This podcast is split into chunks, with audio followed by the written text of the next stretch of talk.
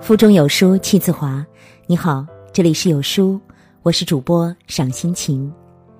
今天我们要分享到的文章是来自吉物秦桑的。今天你退群了吗？前段时间张韶涵上了吐槽大会，在节目中，她半调侃半真挚的说她的朋友很少。在我们印象中，这似乎就代表人缘不好，个性孤僻。但张韶涵却用一句话化解了这个刻板印象。他说：“我不需要给我修路的朋友，因为我自己有翅膀。”生活中很多人跟张韶涵不一样，总是把朋友少当做一件十分丢人的事情。有些人说起自己认识多少人，自己微信加了多少好友，总是一脸自得的样子。但是我觉得，其实所谓朋友。真不是越多越好。你的通讯录里有多少好友呢？曾经看过一部短片，短片拍摄者同样也向几名被采访者提出了这个问题。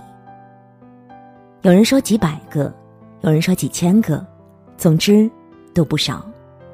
于是主持人让他们开始删除，先是删除那些半年没有联系的朋友。然后再删掉工作关系、应酬关系的朋友，大家一个接一个的删。原本有上千上百好友的通讯录，最终几乎都只剩下三两个好友，有人甚至一个都没有了。不过短短的几分钟，便暴露出了当代人交际的一个现状：表面的繁华下，其实隐藏的。是巨大的空虚。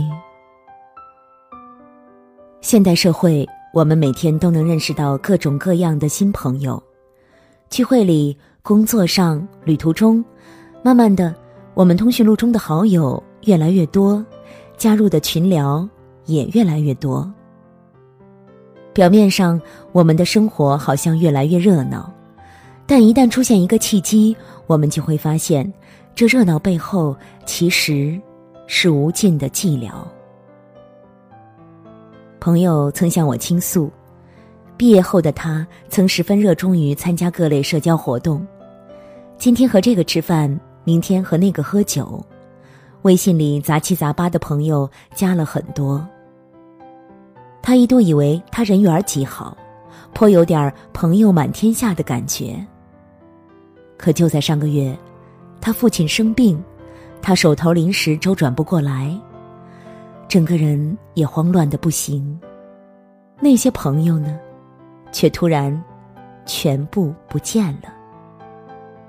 最终伸出援手帮忙找医院安抚他，甚至借钱的，还是那些知心的老友。看着微信列表上的上千好友，他颇有感慨。他说：“他现在很迷茫。”不知道自己这种交际，维持看似热闹的人际关系，究竟意义何在？中国人爱社交，这是一件众所周知的事情。中国俗语里便常说：“在家靠父母，出门靠朋友。”大部分中国人在潜意识里都习惯把每一个人当做潜在的人脉资源。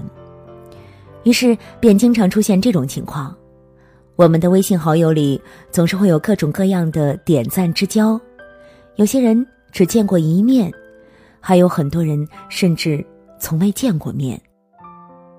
但是我们仍然会阅读他们的每一条朋友圈并在下面点赞或评论，好像这样便完成了一次交际，我们的关系又更近了一点儿。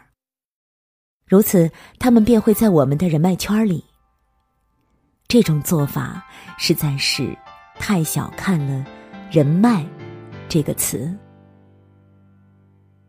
很喜欢《奇葩说》辩手杨奇涵的一段话，他说道：“如果你是一个普通学生，上午围观了成龙的芯片发布会现场，下午旁观了马斯金的制度经济学。”晚上买了票，参加了李泽楷的慈善晚会。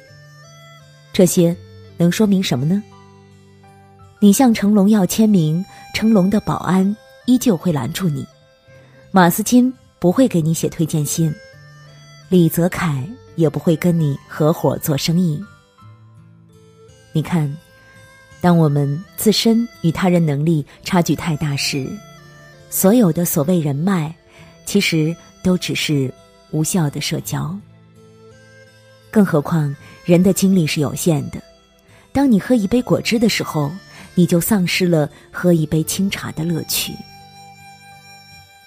当我们把时间放在扩展无用人脉时，我们失去的是提升自我的时间。反之，当我们把时间放在自己身上，等我们足够优秀，便自然而然能拥有许多的优质人脉。著名作家村上春树是出了名的不喜欢社交。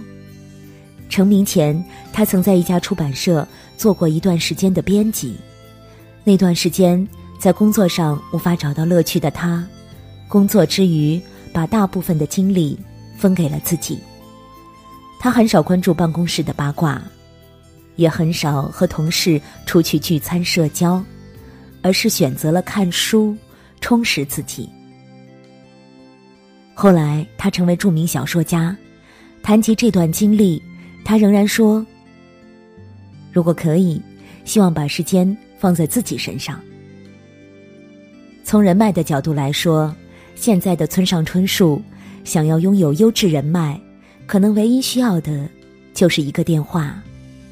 所以，不要以为给朋友圈好友点赞评论是在累积人脉。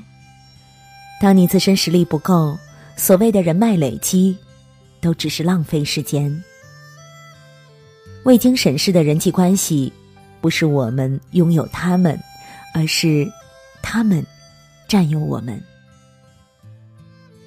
有人说，成长是做加法，成熟是做减法。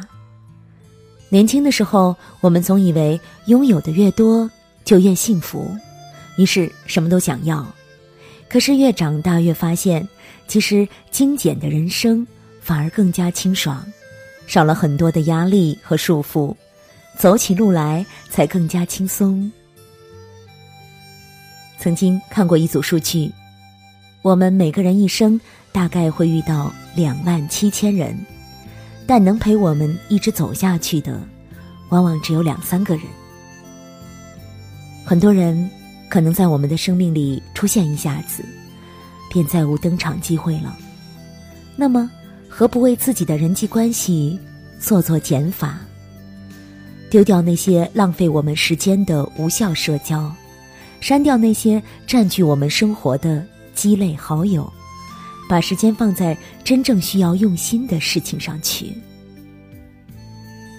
很喜欢一句话：聪明的人往往对大多数人保持友好，只选择和志趣相投的人深交。著名主持人窦文涛采访过很多知名人士，按理说他应该有很多的圈内朋友才对，可事实上并不是如此。据他描述，他平日里的朋友很少，而且很宅。比起社交，他更享受一个人的独处时光。是窦文涛个性孤僻，交不到朋友吗？并不是啊。比起认识很多泛泛之交。他更喜欢的是，把时间花在自己或者自己喜欢的事情上面。所以啊，不如为自己的人际关系做一次大扫除，退出那些从来没有人发言的微信群，删掉那些不知何时添加的陌生人，拉黑那些成天只知道抬杠酸人的杠精。你会发现。你的生活突然变得清爽了很多，属于自己的时间也多了起来。人生不过短短数十年，珍贵的时间应该留给那些重要的事和人。在这个碎片化的时代，你有多久没读完一本书了？那欢迎大家下载有书共读 App 收听领读，我是主播赏心情。如果你喜欢我的声音，也欢迎关注我的微信公众号。在文末有我的个人简介。我在美丽的渤海之滨，山东龙口为您送去问候，祝您读书愉快。